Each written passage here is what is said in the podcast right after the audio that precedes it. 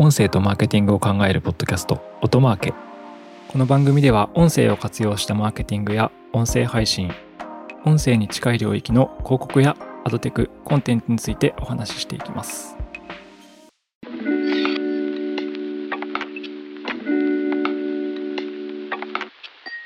こんにちは音なるの八木大輔です。今回も前回に引き続きアメリカのポッドキャスト広告の市場レポートについてお話していきたいと思います。IAB から2023年の10月に出ていたレポートで US ポッドキャストアドバタイジングレベニュースタディ2023というレポートです。で前回ですね、そのポッドキャスト広告に起きていることとか、まあ、買われ方の傾向とかっていうところを話してきました。今回後半ではですね、ポッドキャスト広告のチャンスのある分野というテーマで話していきたいと思います。まあまあ構成でですね、Areas of Opportunity というパートがありまして、ここの部分について話していきます。で前回もお話ししたんですけど、えポッドキャスト広告もアドテク化していってるという話がありまして、これが一つのテーマなんですけど、このチャンスのある分野に一つ目として書かれているのが、えー、ポッドキャスト広告の、まあ、買われ方ですね。で何かっていうと、まあ、運用型のポッドキャスト広告が、まあ、どう変化しているかという話です。ポッドキャスト広告ってですね、かなりこのアドテクというかデータが使いづらかったりして、運用型広告、プログラマティックバイングと相性があまり良くない広告枠です。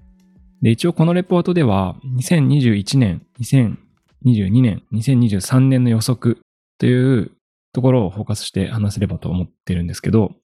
まあ、3年間でですね、えー、ポッドキャスト広告の全体の2%、5%、11%というふうに遷移をしています。一応昨年は、ポッドキャスト広告全体の5%がプログラマティックによる買い付けで、で、今年は11%になるでしょうというような予測が立っています。まあ一応2倍以上にはなってるんですけど、ポッドキャスト広告全体のまあ、11%ですから、まだですね、プログラマティックが。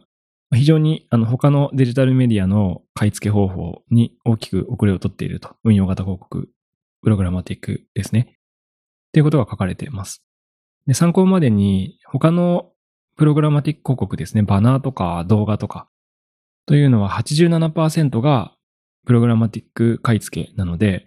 えー、ポッドキャスト広告11%ですから、まあ、かなりここが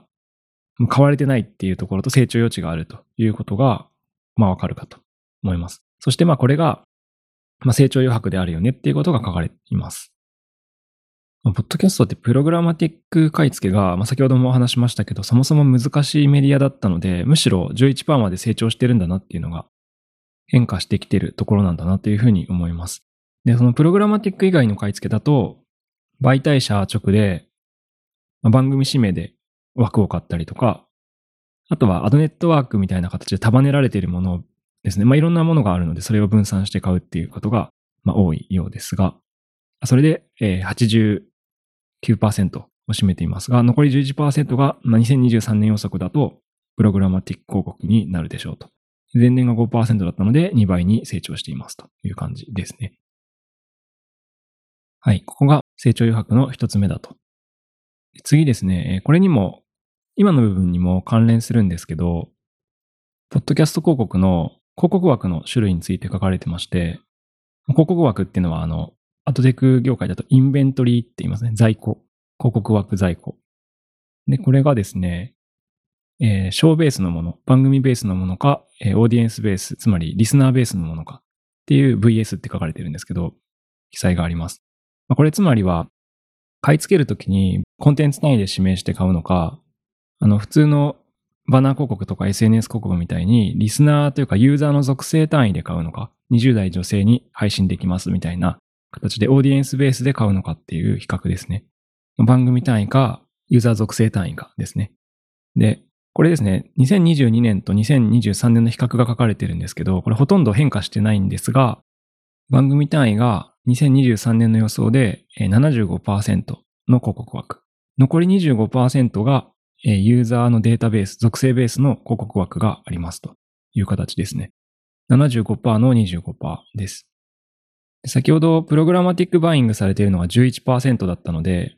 まあこれほとんどこの25%のユーザーベースの在庫枠から買われているというふうに思われます。なのでユーザー属性を特定できる広告枠はあるんですけど、それでもまだですね、番組単位でポッドキャスト広告枠っていうのは買われているという感じですね。まあおそらく、あの、ホストが喋るホストリードって言われる買い方とか、番組タイアップのようなものが、まあ、非常に価値があるというふうに、この音声広告だと考えられているからだと思います。はい。あとは、えー、生成 AI についても書かれてまして、ポッドキャストの配信者、パブリッシャーですね。メディア企業が生成 AI をポッドキャストビジネスに活用しているかというような、えー、データもあります。これはちなみに、えー、音声合成を除くという形です。まあ、音声合成ってテキストから音声を生成して AI が喋るっていうようなものなんですけど、まあ、これは生成 AI が出てくる前から、まあ、存在しているので、まあ、除外されているのかなというふうに思いました。で、これですね、どんな活用方法をしてますか、しようとしてますかっていう質問なんですけど、ポッドキャストの配信で生成 AI を使っているのは全体の3分の1ぐらいです。で、まだ生成 AI の導入は初期段階にありますというふうに書かれてます。まあ、3分の1いるのが初期段階なのかどうかわかんないですけど、そ項目としては選択肢がですね、うん、9、10ぐらいある感じですね。で、まあ、導入してますか？イエスっていうような回答で、いくつか高いものがあります。まあ、この選択項目には、例えば、まあ、番組の説明文作らせてますとか、広告運用させてますとか、あと収益の運用させてますとか、まあ、いくつかの選択肢があるような感じですね。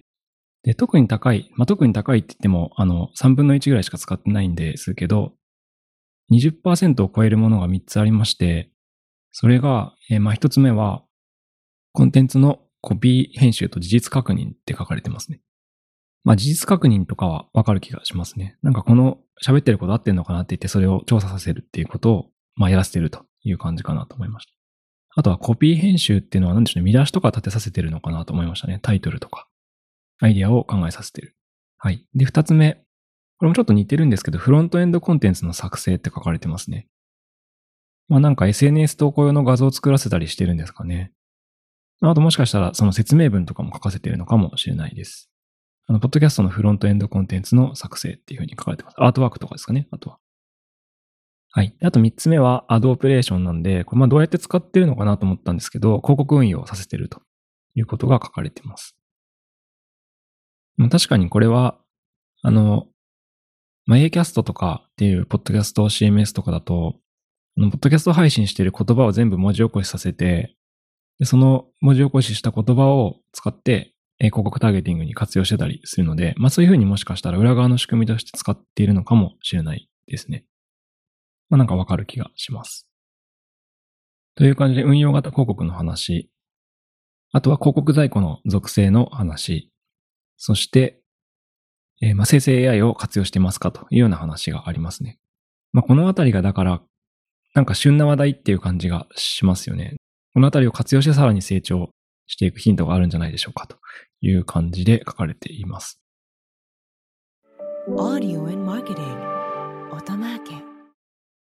あと最後のパートで、えー、業界の発展と推奨事項っていうことが書かれているので、こちらもご紹介しておきます。これがこのレポートの最終パートになるんですけど、Industry Developments and Recommendation っていうパートですね。ここには大きく4つのことが書かれてまして、1つ目は、プログラマティックについてですね。そして2つ目は、Pivot to Audience Buying なので、リスナー属性を使った買い付けにピボットなのでシフトしていくこと。そして3つ目は、えー、ビデオですね。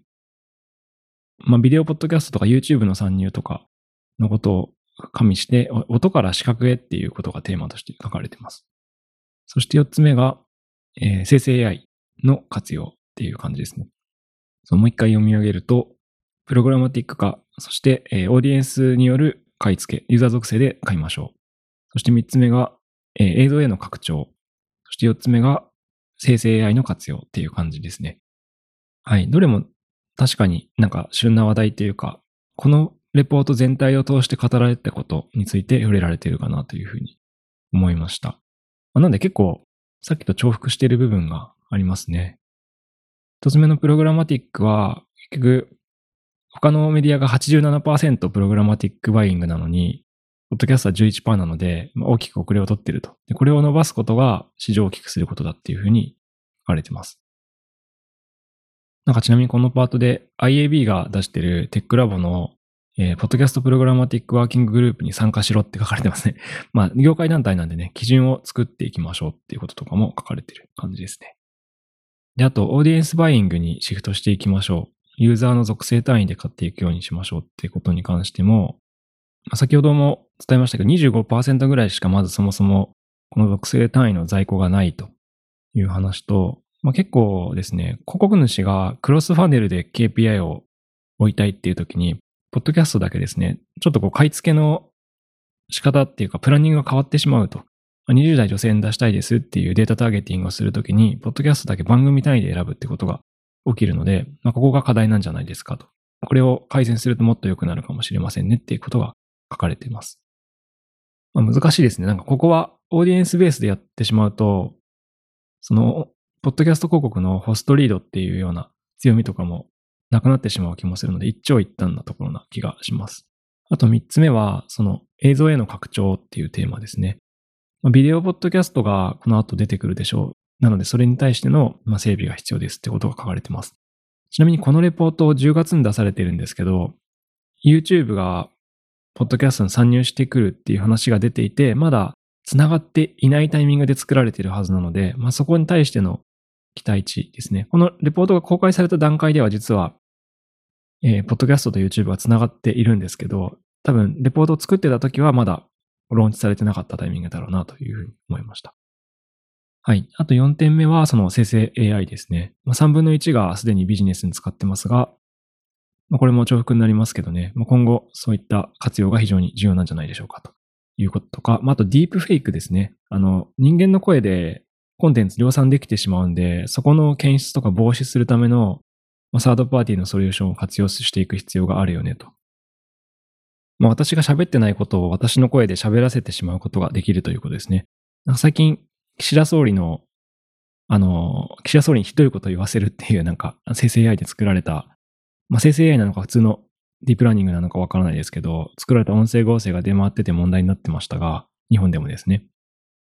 ポッドキャストって結構こう、私この、例えば番組でも120エピソードぐらいあるわけなんで、私の声っていうのがたくさん、やっぱインターネット上に上がってるわけで、で、これを、まあ、ディープラーニングとかかけたり、生成 AI に食わせるとですね、結構まあ簡単に声作れてしまうんで、そこで、えー、言ってもいないことなんかを喋らせることができてしまうという形で、えー、これも悪用するケースも出てくるんで、そこに対する話も必要ですねということが書かれています。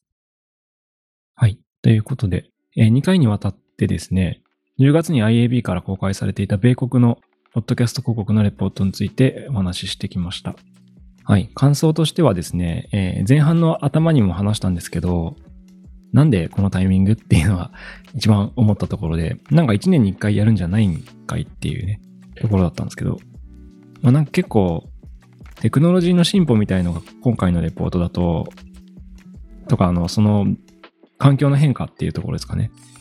それが結構テーマになっていたような気がします。まあそれは、プログラマティック化、アドテック化してるよっていう話だったり、ビデオポッドキャストの話だったり、あと生成 AI の話ですね。まあ、2025年に3年間で2倍近くまで、ポッドキャスト広告は米国だと成長するって言われてるんですけど、今回フォーカスされていることなんかが特にそのドライバーになっていくのかなというふうに思った次第です。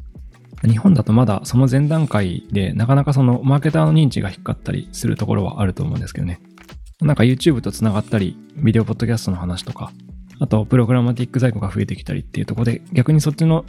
進化しているポッドキャストの方から興味持ってもらうってこともあるのかなというふうに思ったので、もしかしたら日本市場もこういう変化で広告主さんが興味を持つことが増えるきっかけとしては前向きな情報だったのかなというふうに思います。はい。ということで、米国の最新のポッドキャストレポートについてお話ししました。今回は以上です。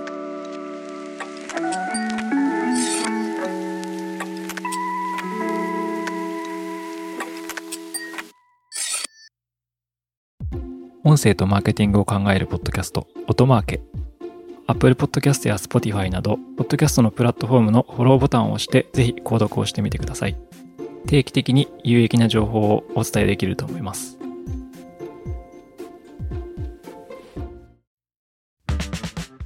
アフタートークです。アフタートークでは最近私が気になることや話したいことについて話していきます。はい、えー、今回はですね、なんか最近庭園に行ってゼルダごっこをすることがあるので、何の話だって話なんですけど、庭園巡りのゼルダごっこのすすめという話をしたいと思います。週末はあの年長の息子とですね、よく出かけることが多いんですけど、基本的にはあの冒険をしたいなっていう気持ちが強くてですね、なんか未知のフィールドを探索したいっていう気持ちが強くてですね、まあ普通子供って多分近所の公園に、最寄りの公園にですね、行って、まあ、縄跳びとか、なんでしょうね、ボール遊びとかしてれば満足なんですけど、あの、親父の方がですね、それだとつまらんっていう話があるので、まあ、結構未知の公園とかですね、クソデカ公園とか、あの、庭園に行きたいっていう気持ちがすごいあって、で、そうですね、先週も陸義園っていう、あの東京都文京区本駒込にある、あの、庭園に行ってですね、来ました。で、年長の二人ですね、年長の息子と二人で。で、大体あの、東京の庭園って、まあ、めちゃくちゃでかい敷地に池があったりとか、あと散策路みたいなのがあってですね、都内にあるんですけどね、街の中にいきなり現れるんですけど、完全になんか RPG のフィールドなんですよね。ゼルダの伝説の探索できる世界なんですよね。大体あの中央に池とかがあって、で、あの、周りを長い森とかがあってですね、あの、一周して散策できるようになってます。ちなみにその陸義園っていうあの文京区にある庭園は、回遊式なんて言うんですかね、筑山潜水庭園の日本庭園で大名庭園だそうです。国の特別名称に指定されてます。あの、入場料で2、300円かかるんですけど、そう、なんかこういうところに入ると必ず、あの、地図があるんですよ。地図をもらうと、ゼルダの伝説の始まりですよね。なんか、マップ見ながらどこに行こうか探索したり、なんか明らかに、こう、一番高いところとか、その庭園内の特殊な場所があるんですよね。例えば、茶屋とか、あと、その池の中にある、池の中央にある島とかです。絶対ここで何か RPG だったらイベント起こるでしょっていうところがあるので、まあ、そこを地図を見て、あの、二人で相談してどこ行くっていうのをですね、あの、決めて、で、冒険すると。まあ、1時間から2時間ぐらい散策するんですけど、まあ、結構楽しい週末の過ごし方ですね。で入場料あるんで、あの、変な人とかあんまいないんですよ。あの、やからとか、あの、パリピとかいないんで、あの、我々陰キャのですね、天敵である奴らはいないので、まあ、結構、ゆっくりですね、花を眺めたり、まあ、僕ら駆け回ってるんで、僕らが変な人たちなのかもしれないんですけど、普通の客からすると。まあ、そういう冒険というか、ゼルダの伝説ごっこができるので、その都内だと結構庭園っていろいろあってですね、まあ、後楽園とかもそうですし、あとは清澄庭園とかもあったりしますよね。まあ、大きさはまちまちなんですけど、そう、時々なんかそういう公園を散策してですね、で、感覚としては完全にゼルダの伝説ごっこをしているという感じですね。なんか団子を食える茶屋とかもあったりして、まあ、回復アイテム的なところで休憩して、で、また冒険に行くと。はい。という感じなので、もしあの、お子さんいる方いたらですね、大人は結構しかも歴史が必ず庭園ってあるんで、あの、楽しいですね。知的な欲も満たせますし、子供はゼルダの伝説ごっこができて、えー、冒険欲も満たされるということなので、ぜひ週末のソリューションとして、えー、取り入れてみてください。そう、まあ普通の公園だと結構原っぱがあって広いですっていう感じだと思うんですけどね、庭園って結構道があってそこがこう冒険できるっぽい感じになってるんでおすすめです。はい。ということで、庭園でのゼルダの伝説ごっこのすすめというテーマで今回はお話ししました。アフタートークは以上です。